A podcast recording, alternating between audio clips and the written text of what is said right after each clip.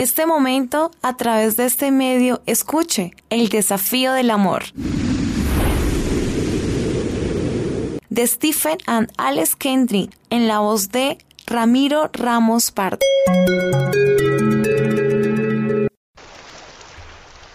Bendiciones para todos en esta hora. Hemos llegado al desafío número 37.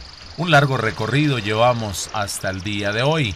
Esperamos que estos desafíos hayan sido de gran bendición para su vida y lo que falta acabe de completar la felicidad en su hogar y sea junto con la palabra de Dios una bendición cada día estos temas que enriquezcan de una forma muy, pero muy especial su matrimonio y redunde en la felicidad del hogar.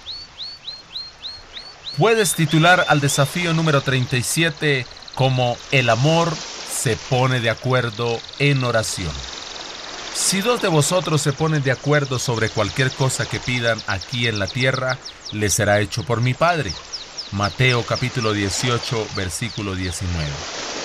Si alguien te dijera que al cambiar algo específico en tu matrimonio podría garantizar casi con seguridad una mejora significativa en la vida con tu cónyuge, al menos querrías saber de qué se trata. Muchas parejas han descubierto que esta única cosa es la práctica diaria de orar juntos. Para una persona que tiende a quitarle importancia a las cuestiones espirituales, esto parece bastante ridículo. Sin embargo, la unidad que crece entre un hombre y una mujer que oran juntos en forma regular crea una conexión intensa y poderosa. Dentro del santuario del matrimonio, la oración conjunta se transforma en un arma sumamente eficaz en la batalla por la congebilidad conyugal, mientras que también realza la intimidad sexual. Puede hacer maravillas en todas las áreas de la relación. Cuando los esposos hablan juntos con Dios, algo maravilloso sucede. Jesús dijo, por ejemplo, si dos de vosotros se ponen de acuerdo sobre cualquier cosa que pidan aquí en la tierra, les será hecho. Porque donde están dos o tres reunidos en mi nombre, allí estoy yo en medio de ellos. Mateo capítulo 18, versículo 19 y 20. Aunque las palabras de Jesús se aplican a todos los creyentes, sin duda son válidas para los matrimonios cristianos.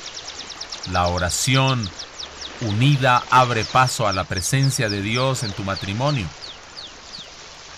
En una forma especial, junto con el amor, el gozo y la paz que anhelas experimentar en tu hogar. Sucede cada vez que se toman de las manos para acercarse al trono de la gracia. Cuando se unieron como esposos, Dios les dio un regalo de bodas, un compañero de oración para toda la vida, alguien que puede ayudarlos a llevar su vida de oración al siguiente nivel. Cuando necesitas sabiduría para determinada decisión, tú y tu cónyuge pueden buscar juntos a Dios para encontrar la respuesta. Cuando luchas con tus propios temores e inseguridades, tu compañero de oración puede tomarte de la mano o interceder por ti. Cuando no se llevan bien y no pueden superar una discusión o un escollo en particular, pueden tomarse un descanso, dejar las armas y entrar en una intersección de emergencia. La oración debería transformarse en la primera respuesta y el reflejo automático cuando no saben qué más hacer.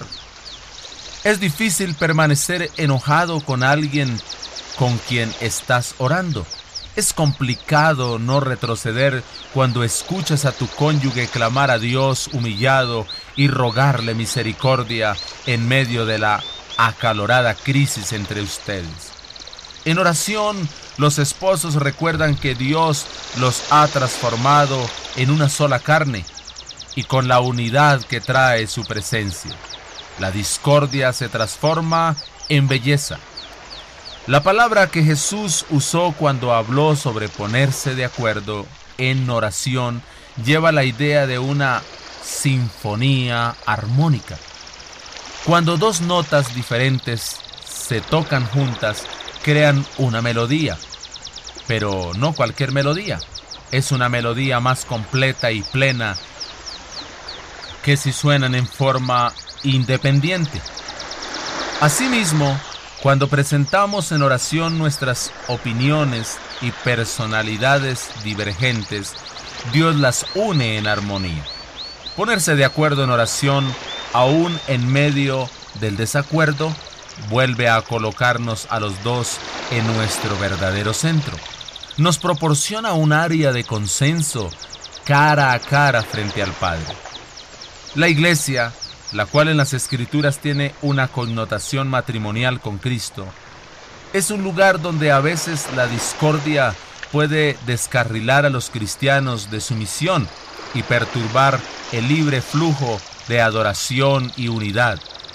Cuando los líderes piadosos se dan cuenta de lo que sucede, suelen ponerle fin a las discusiones y llamar al pueblo de Dios a la oración. En lugar de continuar la discordia y permitir que haya más sentimientos heridos, buscan restaurar la unidad al volver sus corazones hacia Dios y pedirle ayuda. Lo mismo sucede en nuestros hogares cuando dejamos que intervenga la oración. Aún en los momentos culminantes del desacuerdo, la oración detiene la hemorragia, acalla las voces fuertes, detiene nuestro ardor doloroso porque comprendemos en presencia de quién estamos. Sin embargo, la oración hace mucho más que detener peleas. Es un privilegio para disfrutar en forma constante y a diario. Orar por tu cónyuge hace que tu corazón se interese más en él escucharlo orar por tus necesidades, por tu protección y por la bendición de Dios sobre tu vida es una experiencia íntima que puede profundizar el amor y los sentimientos mutuos.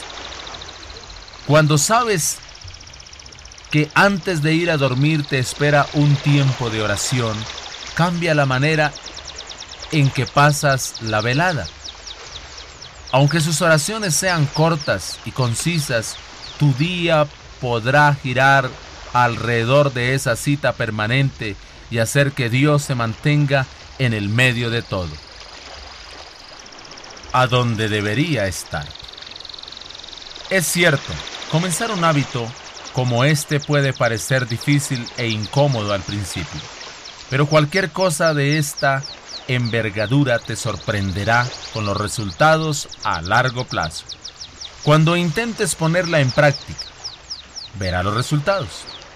Cuanto más practiques, más natural se volverá y incorporará la oración a tiempo que ella va entrando en sus vidas.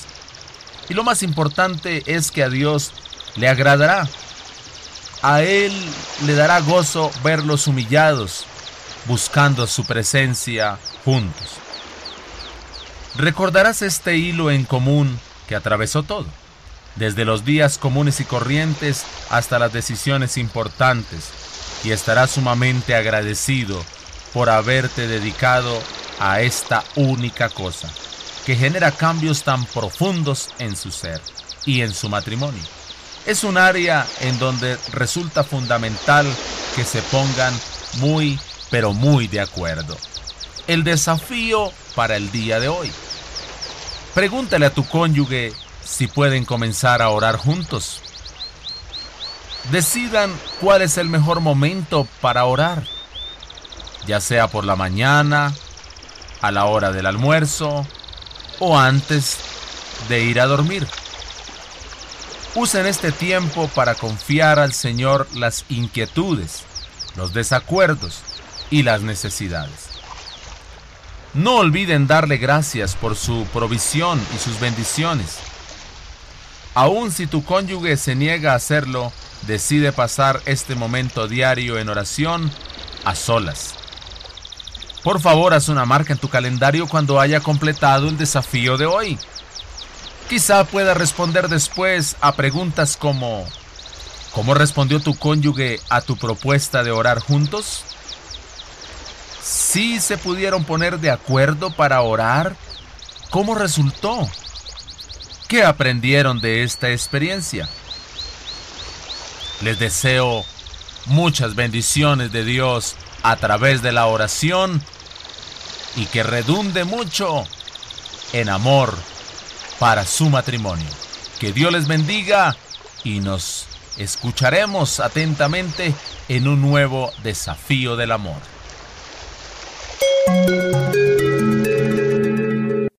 Hemos presentado el desafío del amor. Son 40 capítulos. Escúchalos todos a través de este medio. Un desafío que cambiará positivamente su matrimonio. En lo posible, agradece a este medio por transmitir el desafío del amor.